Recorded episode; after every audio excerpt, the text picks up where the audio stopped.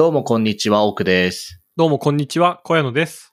あの、いいメガネ拭きを買いまして、いいメガネ拭き。なんかさ、メガネ普段かけてますか？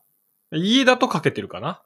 ああ、はいはい。外じゃほぼかけないけどね。なんかメガネ拭きってさ、メガネ屋で一応もらえるじゃん。うん、なんかついてくるイメージ。ついてくるじゃん。なんかあの薄っぺらいやつを、まあ、いつも使っているんですけど、なんか、これでいいのかっていう気持ちになりまして、ほアマゾンで、サバエのメガネ工場がいつも使ってるメガネ拭きっていうのがあったんですね。う。なんか良さそそう良さそうでしょ？で、20センチ ×30 センチなわけよ。う。うん。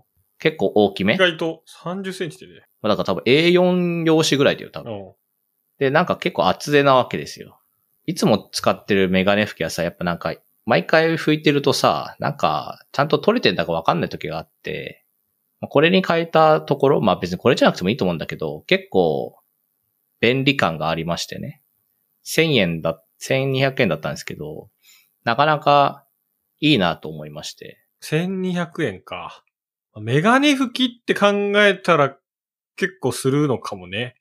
なんか。そうね。だってメガネ拭きってあんま買うもんじゃないもんね。そう。まあもらうもんっていう印象だけど、うん。まあただまあ、ほぼ無限に使えそうな気がするので、えメガネ拭きって、あれって何？なんかこ更新するもの？なんかあ洗ったりするもの？そもそ一応ね、洗えるみたいよ。も。ああ。なんかよくよく考えりゃ、結構もらったのを使いがちというか、うんうん。別になんか汚れるものでもないし。けどさ、なんか、手の油とかが一応つくわけじゃん。拭いてるってことは。だから、なんていうの、その、頻度によってはやっぱりさ、こう汚れが落ちないというか、なんかまたす油っこいなって思っちゃう時が来る気がするわけよ。まあ、いつかは来るだろうね。そうそう。で、いつも使ってるなんか小さいやつは、なんかちょっと、埃なんだかわかんないけど、微妙に薄汚れていたきた気がするので、これはメガネ拭きを買おうと思って買いまして。うん。なんかこういうものを買うとちょっと大人になったなという気持ちになるわけですよ。ちょっといいものを買うみたいな。そうそうそうそう。なんで、これからはこういうものも買っていきたい。ちょっといいもの。ちょっといいもの。最近大人になったと感じたちょっといいものを買った？じゃあメガネ拭き以外にはないかな。あとなんだろうね。バターをさ、うん。なんか蓋の裏側がさ、なんて言うんだろう、その、針金っていうかさ。引いてあってさうん、バターをちょっと温めた状態で押すと、バター切れてるみたいなやつあんじゃん。ええー、そんなんだ。そうそうそう。そういうものは、もう結婚式の引き出物とかはいはいはさ、はいはい。カタログになっててさ、何もらうかいつも迷うけど、もうそういうものなんか買わないけどもらったら嬉しいものを積極的にもらうようにはしてますね。あるね。なんかさ、バターケースとかさ、うん。ちょっと憧れあんのよ。なんか。木のやつなんか自分で買う気にはなれないじゃん。結構するじゃん。木のなんかいいやつ。5、6千円ぐらい、多分なんか、なんやかやするでしょ？かっこいいなと思うけど、バターケースいるのかみたいな。実際さ、雪印とかのさ、こうブロックのやつをさ、多分その袋ごとここでカットしちゃうとかさ、もうそのうん使うんで、なんかいちいち開かないことも多いじゃん。ちっちゃないんやつ。かもう端っこからペリペリめくってね。あ、そうそうそう。で、バターケースにしちゃうと、包丁が入らない。なんなんだ？うん。スプーンで取るのか？みたいなこと考え出すと、ちょっと憧れで終わってるよね。まあ毎日ね、パンとか食べたらいいけどね、そういう人は。なんでその切れて出てくるわけですよ。ううちのは。だから一回分がまあ、なんていうの、その、切らずにもう取れる状態？なので、いいですよ、そういうのは。まあでもちょっと、あこう、バターケース全然じゃあお待ちしてます。じゃあね、たまにこういうのもね、言っていきましょう。ということで、第153回目、いきなりカレーの雑談72%。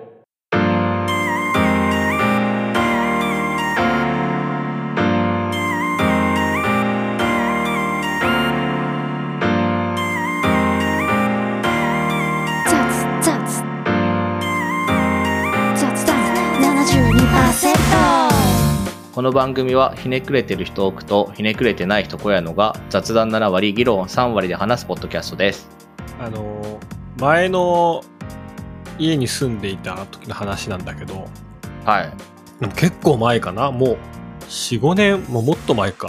5、6年前ぐらいかもしんないんだけど、近所のバーに、まあ、フラッと行くことがありまして、まあ近所にバーに行く話多いな。多いけど、バーバーにしか行ってないねまあ、お店が多かったからね。前の家の時は。でそこなんか初めて行くところで、結構レコードもなんかこう、好みのがかかってる。まあ素敵なところだったんだけど、そこにすごいこう、まあ素敵なおじさんというよりもおじいさんかな？なんか白髪のおじいさん感じのこうマスターと、まあ一人こう、若者がこういて話をしてまして。で結構その若者がまあ2、3個ぐらい下なのかな？なんだけど、結構酔っ払ってて、まあ、なんかその話を聞いてくださいよ、みたいな。こんなことが実はあって、もうちょっと帰り道からもうストカンをこう一気飲みして、歩いてふらふらいて、僕、なんかその子も初めてその店にたどり着いたんです。あこういうのも初めてだしその人も初めてなの、ね、いや、そうそうそう。あそうどうしても話したい話があるんだけど、まあ、まず、その、まあ、嫌なことがその直近、その日あったらしくて、うん結構その話を聞いてほしいんだけど、まあ、まずはその彼の生まれからの話だったのね。うん、な、長そうだなってそう。そうね20年二十数年分を話されるわけでしょ？そうそうそうそう。長いだろそんなの生まれから入って、こんな小学校時代でとか。まあまあ、個々の話は、まあまあ、ちょい面白、まあね、とこもありつつも、でもなんか、とにかく、オチは何なんだみたいな。相当長いぞみたいな。まあ、どっちかというとやっぱちょっとこう、鬱屈とした話というか、なんかこう、あんまりうまくいかなくて、ま中学生時代もとか。で、それこそ学生時代も、って、なんかこう、高校の時にこう告白した女の子に振られて、なんかそれがこうトラウマでうまくいかなくて、みたいな。で、大学もなんか、なんやかんやうまくいかず、みたいな。あじゃあなんか全然付き合った経験はない、ないのかな？みたいな。なんならそ、そそれに関連するなんか今日話なのかな？みたいな。なんかその振られたんですよ、みたいな。ありそうだな、みたいな。で感情出したら急に大学生時代になんかすごい家庭教師をやってて、なんかそこのうんご家庭の家族となんかちょっと奥様とこんなことがあってみたいな。なんか急になんだこいつみたいな。そそういう話もあんのかみたいな。あちょっとよ良くないな、みたいな。なんか、あ教え子じゃないんだ奥様なんだいや、なんかよ、良くないな、みたいな感じで。あー全然、それまでのキャラと違うな、みたいな。き急にな、あなんでそういう感情ぶっ込んでくるんだ、みたいなぐらいよくわかんない。だからこう、だらだらと話を続けてる子がいまして。まあでも音楽も素敵だったし、まあまあ2、3倍ぐらい飲みながら。ととりあえずなんか、オチだけ聞いときたいなと思って。うんなるべく話を前に進めようとね。適宜、ちょっとやんややんや言いながら。にしたら、で、こう社会人になっても、なんかこう、すごいう好きな子がいて、で、なんかそううまくいかなくてとか、ああ、こっちはうまくいかないんだとか、なんかやりつつも、なんかその会社でも結構、ちょっとこう好きな人がいて、なんかそこがなんかあんまうまくコミュニケーションできなくて、まあまあそれはそれすごい困っててみたいな話から、まあ多分なんかあんま、その、ううまくないんだろうね。なんかその、コミュニケーションというか、なんかね、うんうんあの、まあまあその話が2時間ぐらいかかるというか、オチまで行くのもそのその予兆というか、あれなんだけど、まあ結果、なんかちょっと会社でトラブル沙汰があって、うん結構なんか今もう、ちょっと仕事でめちゃくちゃ気まずいみたいほな。で、なんか、もう一旦会社を休めみたいな。うおうおう言われたみたいな。ちょっと一旦お前はこの仕事で関わるな、みたいな。言われてしまって、でそれでなんかもう、なんだよそれみたいになって、そのうん一人でこう飲みながら、あの、歩いてたらここにたどり着いたんです、みたい嫌なたどり着き方だな。ね。嫌なたどり着き方だよね。お うおうおうまあまあちょっとこんな焼け酒っぽくなるか、みたいな。そのバーは、どっちかっていうと、ミュージックバーというか、ジャズバーというか、レコードがかかってて、いい雰囲気の、なんか、バスへのバーみたいな感じじゃない。いい雰囲気のとこよ。そんなとこで焼き酒なんてしなくてもよくないって思うけどねそうそう。そう。でもなんかその、おマスターのおじさんがめちゃくちゃいい人で全部一から聞いてくれるタイプの。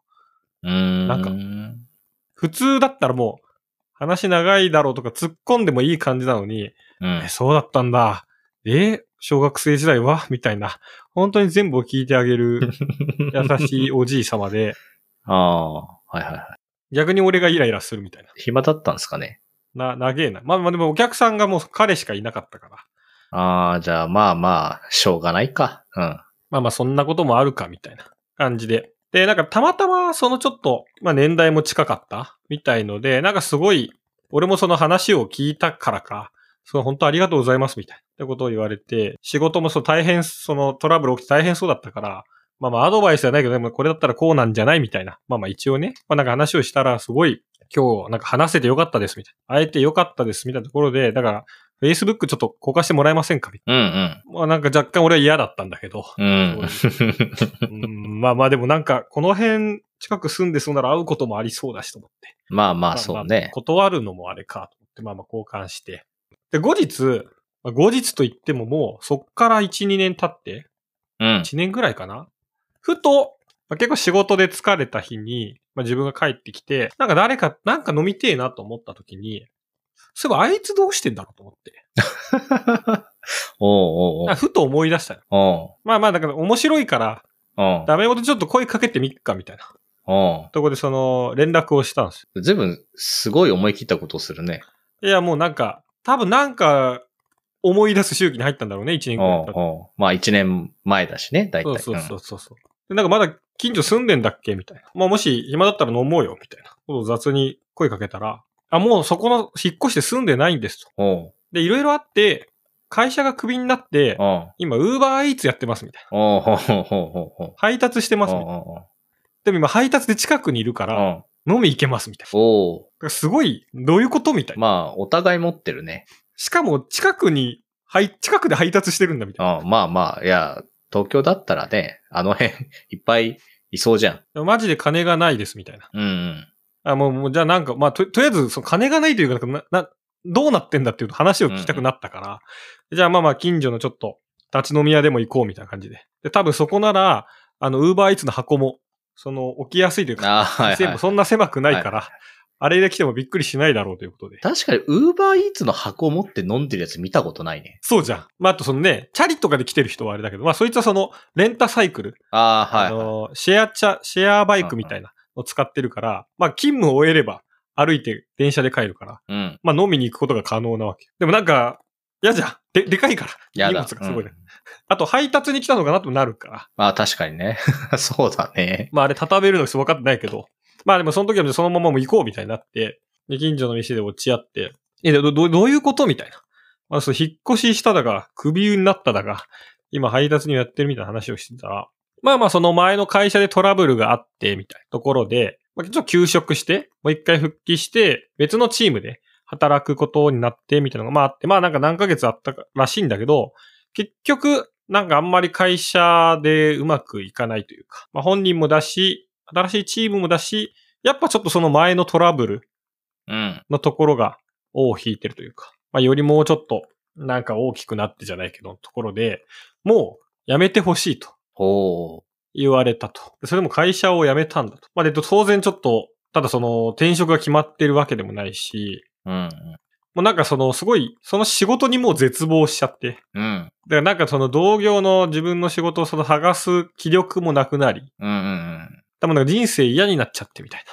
でもなんか、引っ越しもし、全然ちょっとこう、その時とは違うところに引っ越しをして、でもとりあえず金がない。だからその、ウーバーイーツなら結構その、週単位とかでお金が入ってくるみたいな。うん。うん。はいはいはいはい。なんで一旦とにかく、あの、お金が必要だから、これで今こんな稼いでるんです。でも本当にもう人生が嫌になっちゃってみたいな。結構ひどく沈んでる。うん、感じでそうね。うんうん。で、僕はやっぱり、なんかもともとこういう人間で。まあそもそも幼少期の頃から、みたいな。ああ、こっからちょっと人生繰り返始めるんだ。2時間かかっちゃうな、みたいな思ったんだけど、なんかちょうどね、彼と飲む直前っていうかね、ちょっと前あたりに、嫌われる勇気っていう本うん。あるじゃないですか。うん。アドラー心理学のやつだっけそうそうね。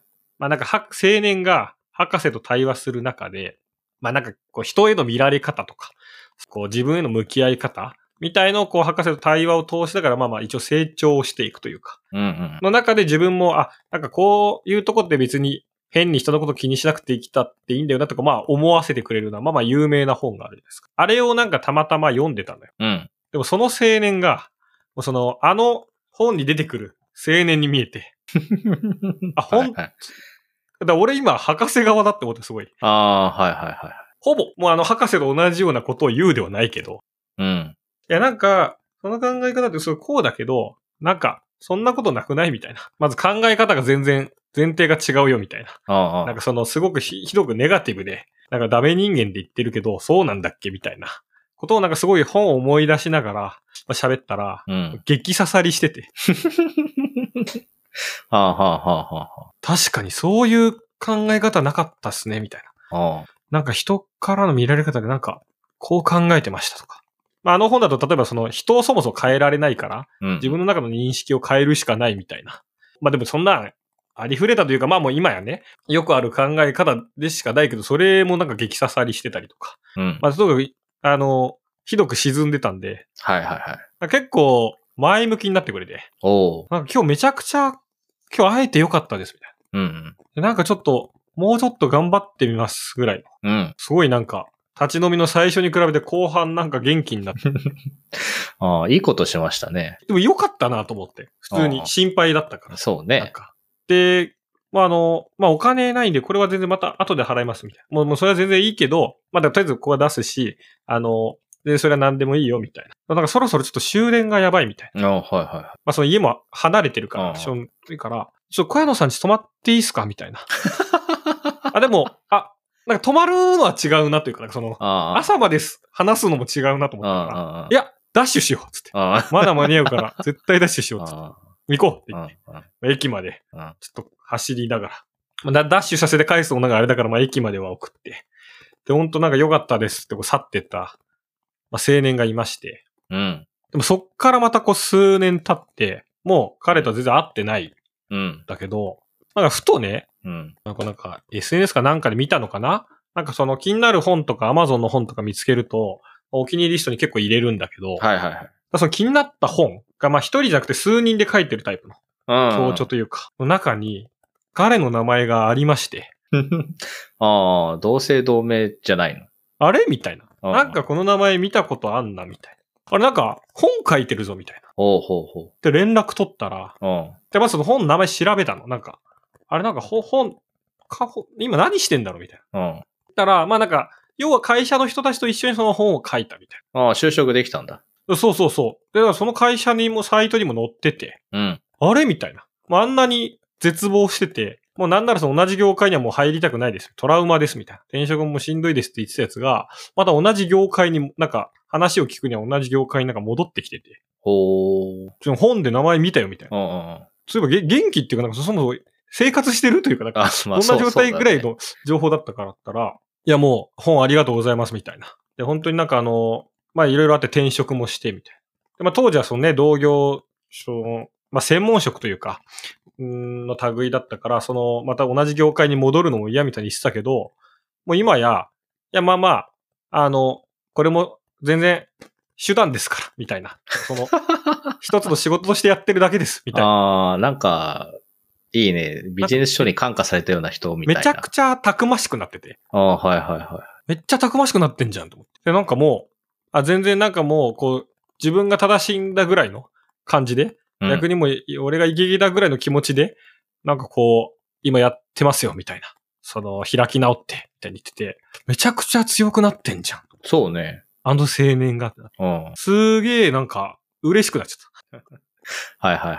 まあでもなんか、じゃあ、この飲み行こうというのも違うなと思ったから、なんだかちょっと別に、じゃあ来月とか飲み行こうとかは言ってないんだけど、あーもうもうなんか一旦満足はしちゃったんだけど。うん。向こうから言ってほしいよね。まあそうね。どちらかというとね。言われたら言っただろうね。そうだよね。今何してんですかみたいな。うん。小山さんも、みたいな。確かにね。それ言われたかったな。逆に。しかも前回は、小山がお金を出したんでしょ？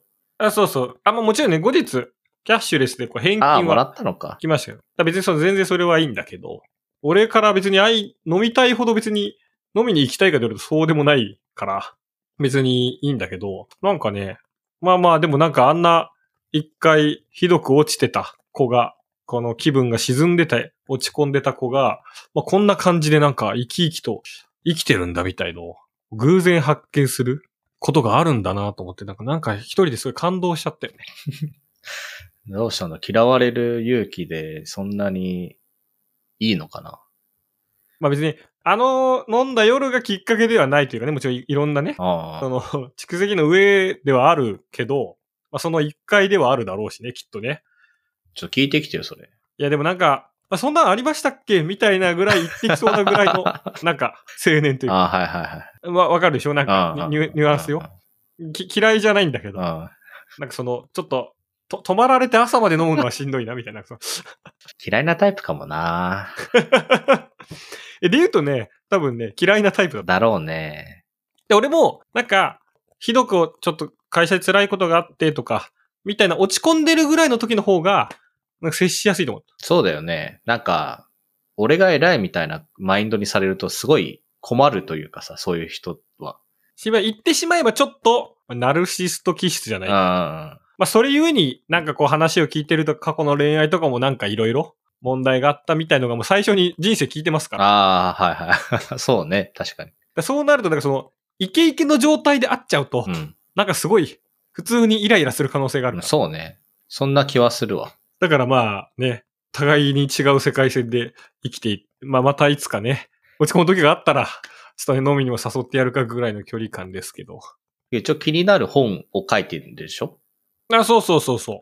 まあ気になるとかパッとね、あ、なんだろう、この本って思ったやつが目に留まったやつだから、ああ、じゃあ、読まないんですか？まあお気に入りリストに入れるにまだ留まってはいるけど。まあでもなんかね、こうやってなんか、本の名前で見るという形で再開するパターンがね、あるとは思わなかった。あんまないよね。いや、そうそうそう。そういう人が本書くともあんまり思わないし。本当に、あの、たくましさと、あ、ちょっとその、いなんかや、嫌な感じだなっていう、そのぐらいの感じの方が元気だし、もう、もはや彼に合ってるから。そ、それがいいんだけど。ああ、そうね。それがいい。彼は、うまく折り合いをつけられてバランスよく生きれるタイプではない感じがすごいするから、うんうんうん。ひどく落ち込むか、ガッとグイグイ行くで、グイグイ行くで、言ってもらった方がいい。いやー、どっかで失敗してほしいな。まあまあね、その、同じトラブルだけね、ちょっとこう起こしてほしくないっていうのはありつつ。まあそうね。さすがにね。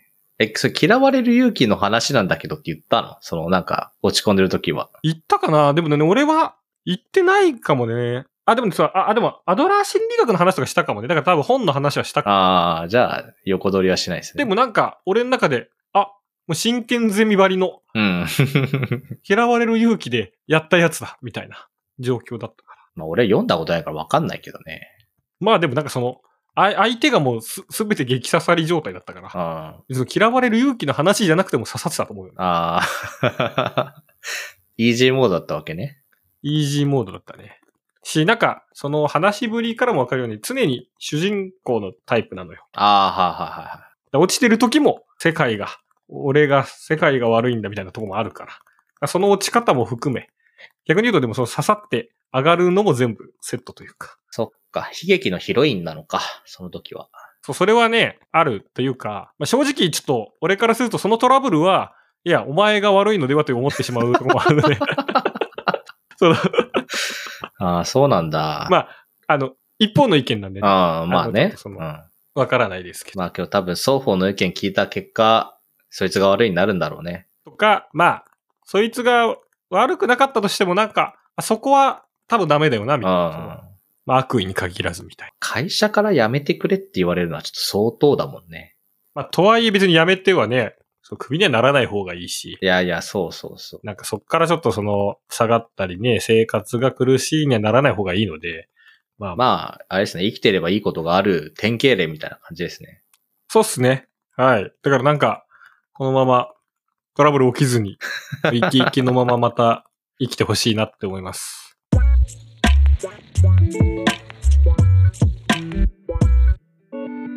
雑談72%話は変わりまして、はい。君はどう生きるかを見たんですけど、はい。小柳くんも見見見ましたよね。見ましたよ。まあ、俺が見た後にすぐ、あれを見ろって言って LINE を送ったら、次の日ぐらいに見に行ってて、まあ、もともと3連休で、まあ、公開ね、うん。木、金とかでされて、3連休で見なきゃなと思ってたから。まあまあちょうど重なってって感じですね。ここからはネタバレがあるかもしれないので、あの、ネタバレは多分聞かない方がいいと思うというか、なんかあの映画は何も知らないで見た方がいいという感じかな？というかその情報を公開してないからね、全然。そうそうそう、はい何も知らない方がいいという状態で見た方がいいという情報も何も知らない方がいいということと反しないかいって思うんだけど。ああ、それは難しい話だね。まあ、なので、あの、ごめんなさい。ここからは好き勝手喋るんで、あの、あれですね。見たい人、見てない人、もしくは、ジブリ側が求めているような形で見たい人は、止めてくださいって感じですね。はい。いどうでした？や、最初っていうかさ、君た、君はどう生きるかって本があるじゃん。ああ、あるね。あれの話なのかなって最初思ってたの。なんか。ああ、はそしたら、思ってたのと違うってなったわけよ。いはいはい。わからん、わけわからんみたいな感じでしたね、あれは。元の話、元っていうかその、えっ、と、参照されてる本ね。小説、本の方は読んだことあった本は読んだことあります。のああ、そうなんだ。読んだことあるけど、なんかだからさ、エヴァンゲリオンもそうだし、なんか、最近いろんな映画を見た後に、いろんな人の解説動画をまあ片っ端から見たり聞いたりしてるのよ。うん。で、あの時のシーンの、あれはこう解釈だとかって、まあジブリなんてすごい腐るほどそういうことがされてるからさ、まあいっぱいあるんだけど、なんかだからあんまりそのジブリをさ、こう、なんていうの、ビデオテープが擦り切れるまで見たっていうタイプではないから、私は。なんかさ、オマージュがいっぱいあっていいみたいなことを言ってる人もいればさ、あとだからその、本のタイトルにある、君はどう生きるかの本は一瞬出てきたじゃん。ああ、出てきたね。てか作品の中で2回出てきたのかなそうで、真人くんが読んで泣いて、なんかそっから行動が全部変わるらしいんだよね。うん。それ言われないと俺わかんなかったし。ああ。はで、なんかその読んでたところも結構重要っぽくて、いはい。ああ、その開いてたページというか。開いてたページっていうかその、そうね、開いて読んでたページがなんか、それに感銘を受けたっていうことが結構重要なんだけど、なんか、2分ぐらいじゃん、多分あれやってたの。うん。短って思って、あそこから急に全部が行動が変わったんだなとかって、こう、見ながら考えられる人、すごいなって最近思うわけですよね。でも一発目で別に見ながらそれ考えなくてもいいんじゃない？まあそうね。いや、そうなんだけどさ、なんかさ、あれはあのオマージュだとかさ、結構みんな言ってたりするじゃん。まああるね。まあそれはもうジブリに限らずだけどね。そうそうそう。なんかさ、多分俺はそういう映画があんまり好きじゃないんだなってのが最近やっと分かってきたというか。ほうほう。なんか、ドンパチしてる映画とか、誰かの思考実験みたいな映画は多分好きなの。ほうほう。なんか、例えば、ドントルックアップってさ、えっ、と、ネットフリであったやつうん。があって、それは、惑星の軌道の計算してるような大学の教授がいて、で、博士課程の学生がいて、えっ、と、なんか、衝突してきそうな惑星を見つけちゃったのね。で、それを NASA とかに報告するんだけど、NASA とか大大統領とかに報告するんだけど、なんか大統領は取り合ってくれない。選挙のことで頭がいっぱいだし、NASA もそういうのがそういうのを報告したら国民がパニックになるとか、うんたらかんたらで結構うやむやにされる。なんだけど、なんかテレビに取り上げられて、ちょっと話題になるんだけど、その話題になるのも、惑星が見つかったっていうことよりも、えっ、と、大学教授があの、レオナルド・デコプリオだっけな？うん。だから、かっこいいで話題になっちゃったりするわけよ。だからなんかそういうなんかマスコミってこうだよねとか、こうなりそうだよねとか、実際に惑星が来たらどうなるんだ、あ惑星っていうか衛星、なんか、えー水星みたいなのが来たら、こうどうなるんだろうねみたいな思考実験を見るのは多分好きなんだけど、うん。ジブリのあれを真剣に考えるとか、なんか味わうみたいな映画は多分嫌いな、嫌いというか、苦手ってこと？なんか、うん、そうね。なんか、なんて言うんだろう。味わい深い映画っていういうのは、なんかあんまり多分、好みじゃないんだなってのが最近分かってきたというか。例えば何回も見、見たくなるようなみたいそうそうそう。解釈を話し合おうみたいなことを言う映画とか。あそれこそ、君だ、君はどう生きるかなんて、解釈みんな人それぞれで、みたいな。まあその、映画で絵画をやったとかっていう表現をしてる人がいて、ほー。美術品をあれで映画で作はいはいはって、美術館に行って、なんかすごいけどいいみたいなとか、全然わからないみたいな、そう、そういう感情が出てくるよね。ただ分かってる人から見れば、あそこのあれはこの絵をモチーフにしてたりとか、うん。えー、だあそあの作者のこの、うんこれが出てるとかっていうのを多分楽しめる人は楽しめる。まあそれが教養だといえば教養なんだけど、そういうのはなんかはっきり言って多分映画にあんまり求めてないんだなっていうのが最近分かってきまして。絵画性を。まあ絵画性もそうだし、なんかだから結局、まあ RRR もそうだし、マッドマックス。ああ、はいはいはいはい。マッドマックスなんかは、水を、水がないから水を取ってきて戻ってくるみたいな、本当に、で、それをただ邪魔されるから、それで戦うみたいな映画なんですけど、うんああいうの方が好きですね。でもあれも別にオマージュとかはあるんじゃない？全然。オマージュはあると思う。どの映画でも。なんか俺はその、今回見て思ったのは、なんかその、わわかるとか、あ、そのか考えることはすごいいいことだなというか、なんかあれは何だろうとか、そう見た人が考えて解釈を持つことはいいことだと思うんだけど、そう、わかる必要そもそもあるんだっけみたいな。いああ、はいはい。や、そう、あ、そのわかるというのは、映画を見終わったとよくわかんなかったね。で、で例えば、千と千尋とかを子供の時に見てたけど、あれ大人になった時にわ、わかるんだっけっていうか。うんうん。まあ別に多分今回の映画よりはわかりやすいけど、でそもそもわわかるとはな、なんだみたいな。だかうんうん。らその世界は受け入れるかみたいな。なんかとか。まあハウルとかもめっちゃむずいイメージなんだけど、まあ千と千尋と今回のちょっと似てるのは現実世界もあって、うんうん。現実世界と異世界みたいな、こう接続があってみたいな時に、異世界なんてもう何でもありというかさ、とこもある中で、わ、わかるとはなんだみたいな。理解するとはなんだで、で、それがわからないとダメだというのもなんか、そう、そうなんだっけみたいな。まあそうね。別にだからな何も考えなくていい。なんか全部何も考えて受け入れるがいいのかちょっとまた別の話だけど。なんかね、それをすごい思った時に、やっぱなんかその映画館を出る、ちょっと無言で出る時に、いや、解説見なきゃって言ってる人とかがいるわけよ。なんかすごい。うんうん。なんか、いや、多分見はするんだけど、結果、何かしらの形でなんか解説というか誰かの、見たりはするけど、なんか、いきなりそこに、もうそれをメインのように飛びつくのもなんかすごい嫌だな。それはそうだね。なんか、消費してるかになってんのかな？ちょっとわかんないけど。絵も解説が書いてあるからね。まあね、その解説もさ、本人の解説ではないさ。ああ、そうね。うんだから解説とはみたいな。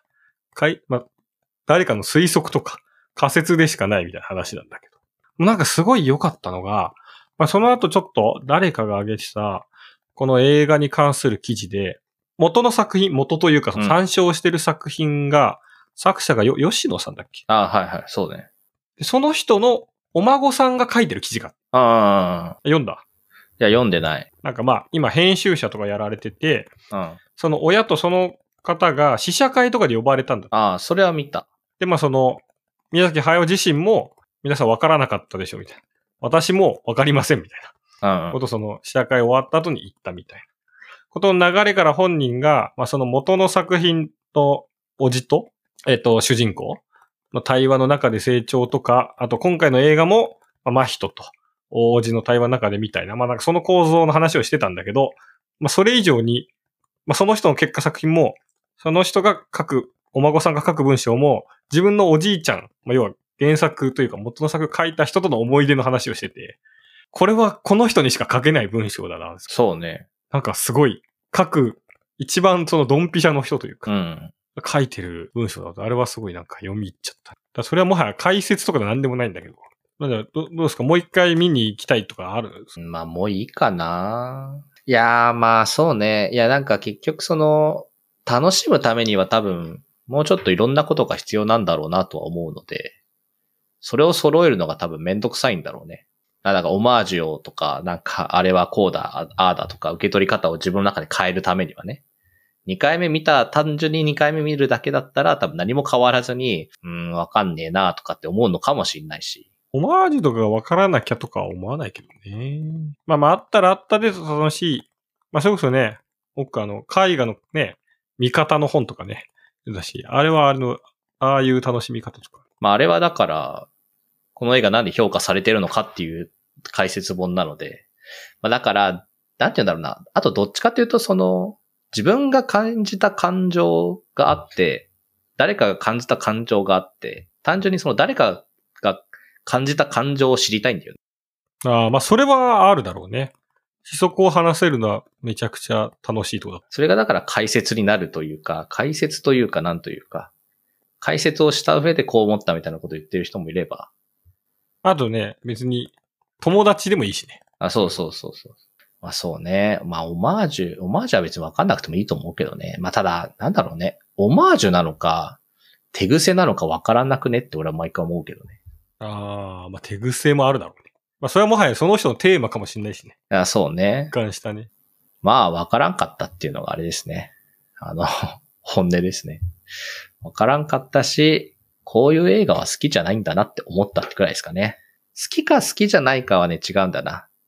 絵が綺麗っていうかジブリはさ、だいたいその、アニメーターの方が本気出して描いてるじゃないですか。で、その、人っていうよりかはその裏側っていうかその背景とかがめっちゃ綺麗だし、その、美術館が、美術館っていうかその、美美術的にすごくいいなとは思うので、退屈はしなかったなという感じはうん。する？そうね。いやなんかすごい、今回大群も、今回も大群は多いし、あの、おばあちゃんたちのぬるぬるの動きとか、そうね。大量の鯉や、あの、うんカエルたちに飲み込まれるシーンとかで、やっぱこう、それまではなんかちょっと、どどんな感じなんだって思うんですけど、あの辺ですごい気持ち悪さというか、ゾクゾクする、なんか、嫌な方のジブリらしさみたいな、なんそうね。そうが、ゾゾクゾクと感じられて、ああ、なんか、面白かったね。面白いとか、なんか、おーってなった。いや、そうそうだ。いっぱいあるって気持ち悪いんだなって思ったし、不気味なんだなって思ったし。なんか大人はあれこれ考えちゃうから子供の方が楽しめるよっていう風なことを言ってる人もいたから、はいはい。まあもしかしたらそうなのかもしんない。うん。